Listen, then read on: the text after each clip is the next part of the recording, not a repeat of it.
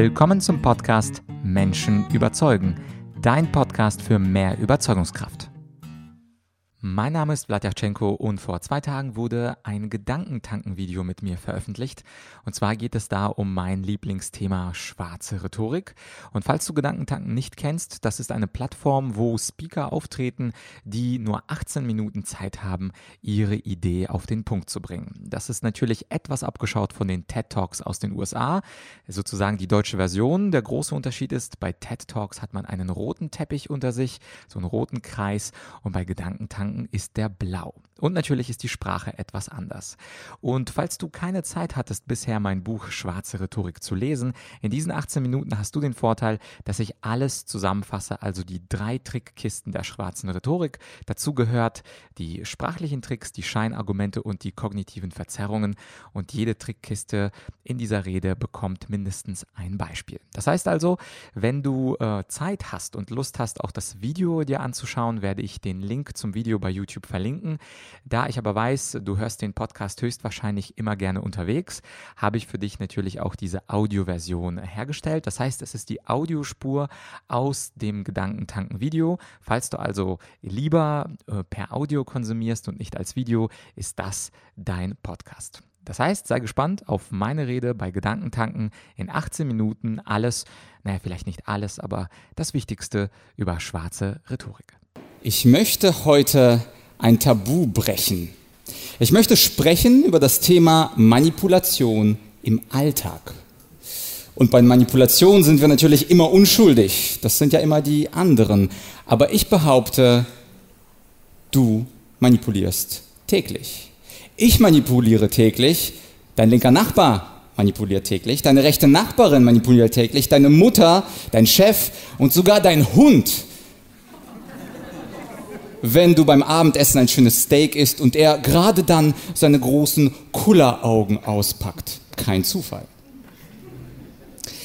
Ja, jetzt gibt es natürlich ganz viele ehrliche Menschen, die sagen, also ich gehöre da nicht dazu. Ich möchte von Manipulation nichts, mit Manipulation nichts zu tun haben. Das ist nicht mein Ding. Ich bin ehrlich, ich bin authentisch, ich bin edel und hilfreich und gut.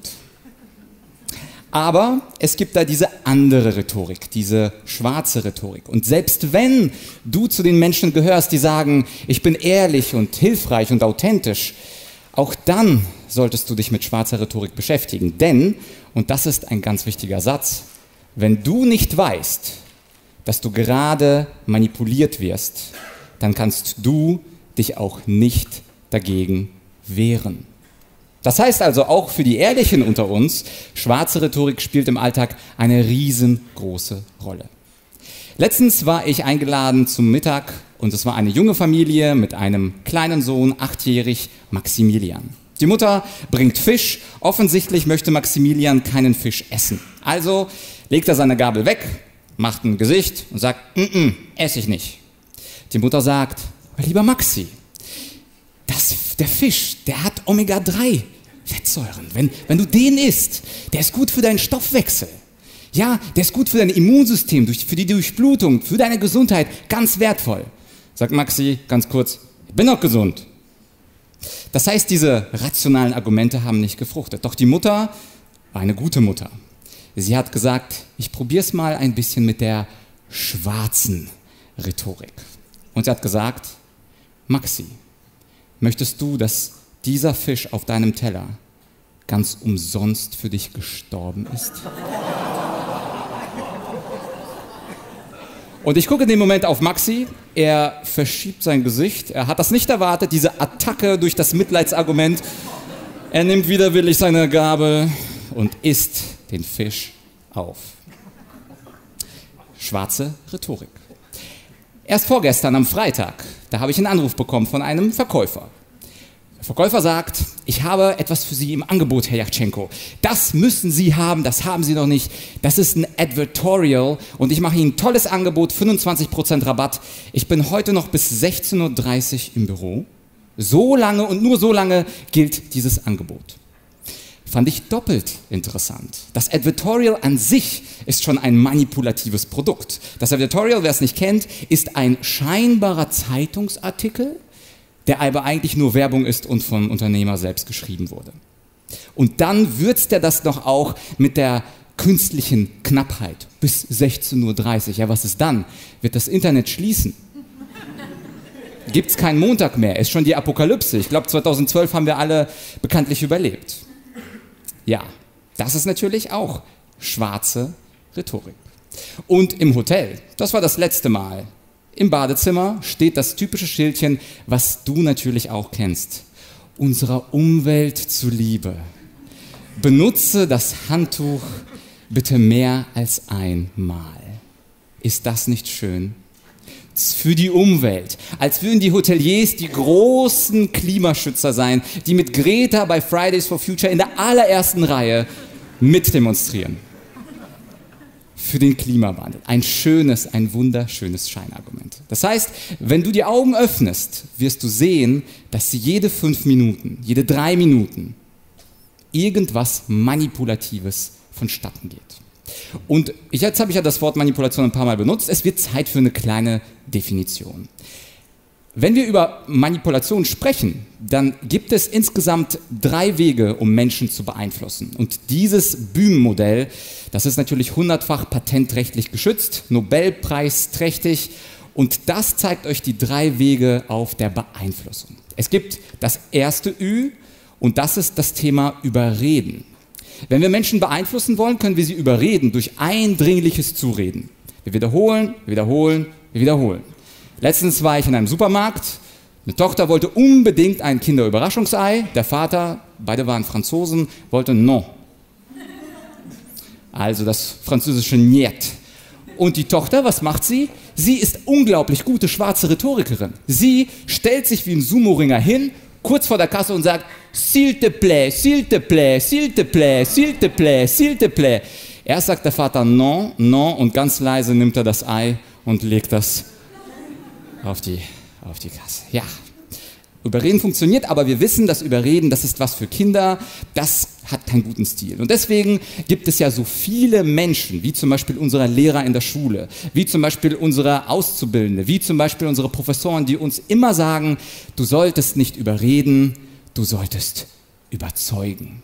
Überzeugen, ein schönes Thema. Überzeugen tut man natürlich mit Argumenten, mit rationalen Gründen, mit wirklich offenen Fakten und Beispielen. Und die sind natürlich wahrhaftig und richtig und immer relevant.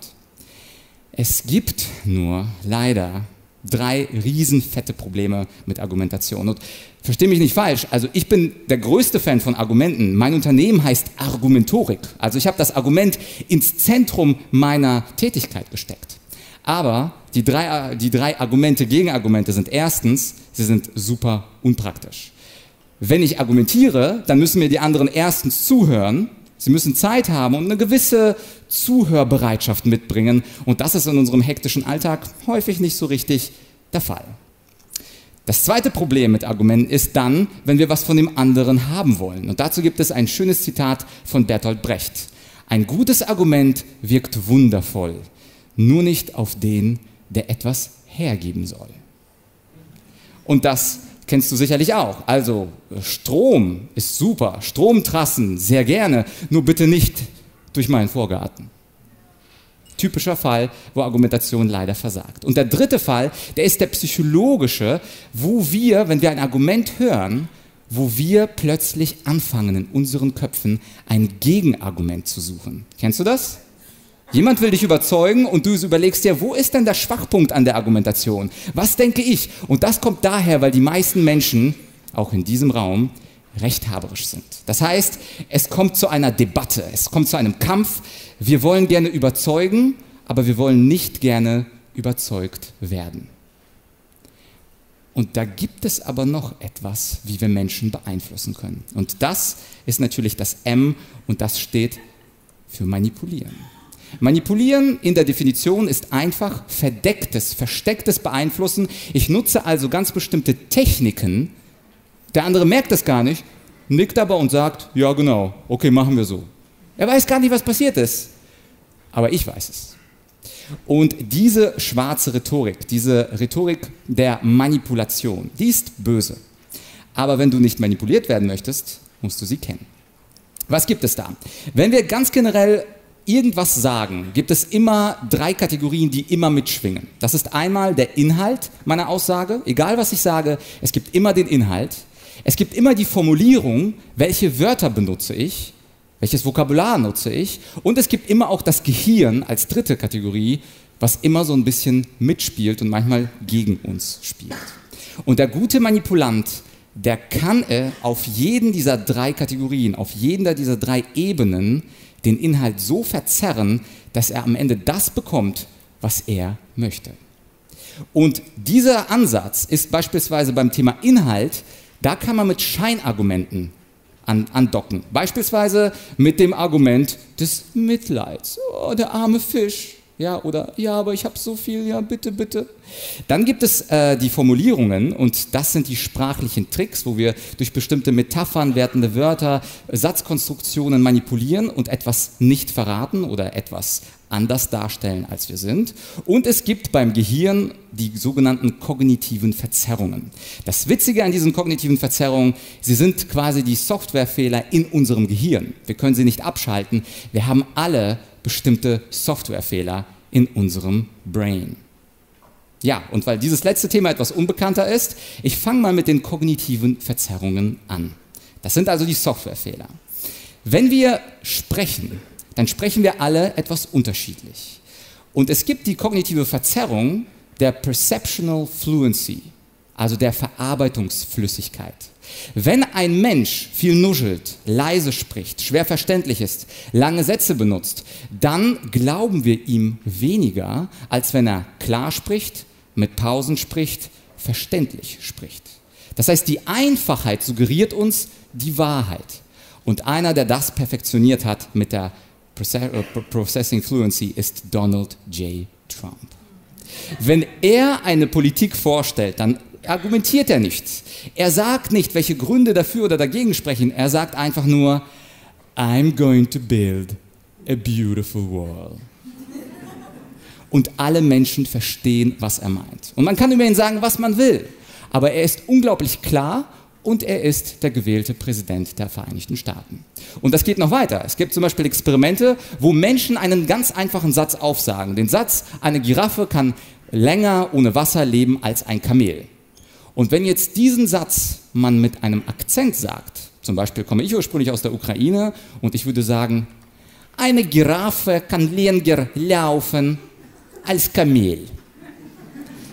Dann habe ich mit so einem krassen Akzent leider einen negativen Wahrheitsscore, als wenn ich Muttersprachler und Hochdeutsch spreche. Und das ist nur eine Sache. Es gibt natürlich auch den Halo-Effekt, wo man mit Aussehen punkten kann, mit Körpergröße punkten kann, alle möglichen Dinge, die da bei den kognitiven Verzerrungen eine Rolle spielen. Was ich besonders mag aus meinem juristischen Studium ist die, so, der sogenannte Above-Average-Effekt. Jeder glaubt, dass er überdurchschnittlich gut ist. Und wenn zwei Leute vor Gericht streiten, Kläger und Beklagter, sind die sich sicher, dass sie gewinnen werden? Ja, der Kläger denkt, er hat 100% Recht, der Beklagte denkt, er hat 100% Recht. Und es gibt Jobs, wie beispielsweise Anwälte, die diese Above-Average-Geschichte ankurbeln und sagen, da klagen wir uns durch. Wenn nötig bis zum BGH, das gewinnen wir.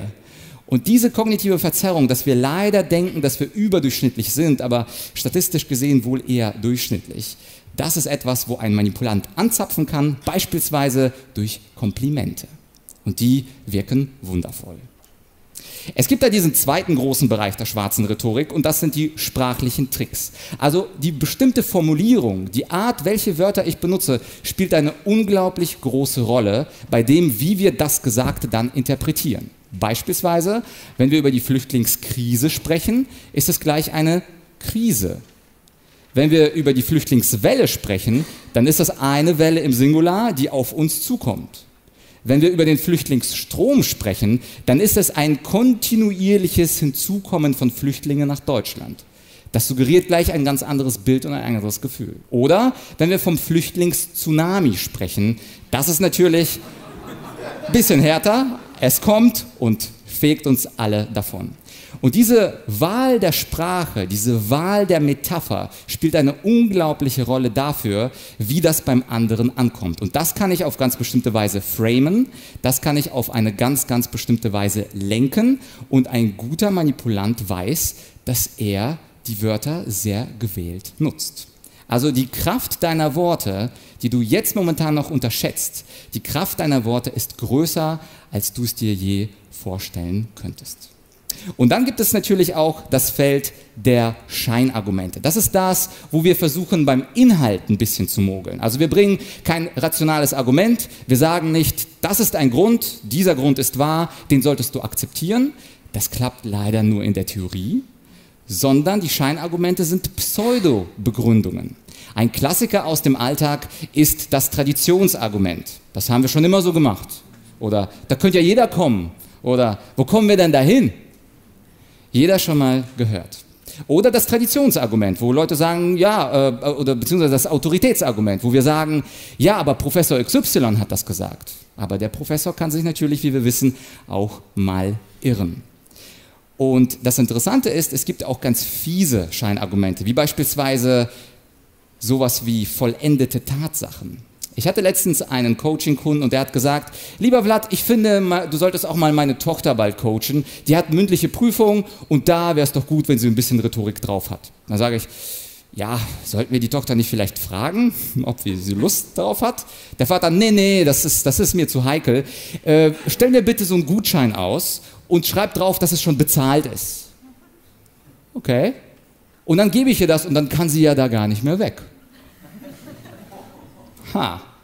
Das heißt, fait accompli, jemanden vor vollendete Tatsachen zu stellen. Und natürlich kam sie an, übergab mir diesen Gutschein und hat gesagt, hallo. Aber erfolgreich manipuliert. Und diese Manipulation, wie gesagt, sie schwirren überall. Und jetzt ist natürlich die spannende Frage, die ich ganz am Ende stellen möchte. Und zwar die Frage, schwarze Rhetorik klingt böse, böse aber ist sie auch böse? Und das ist eine spannende philosophische Frage.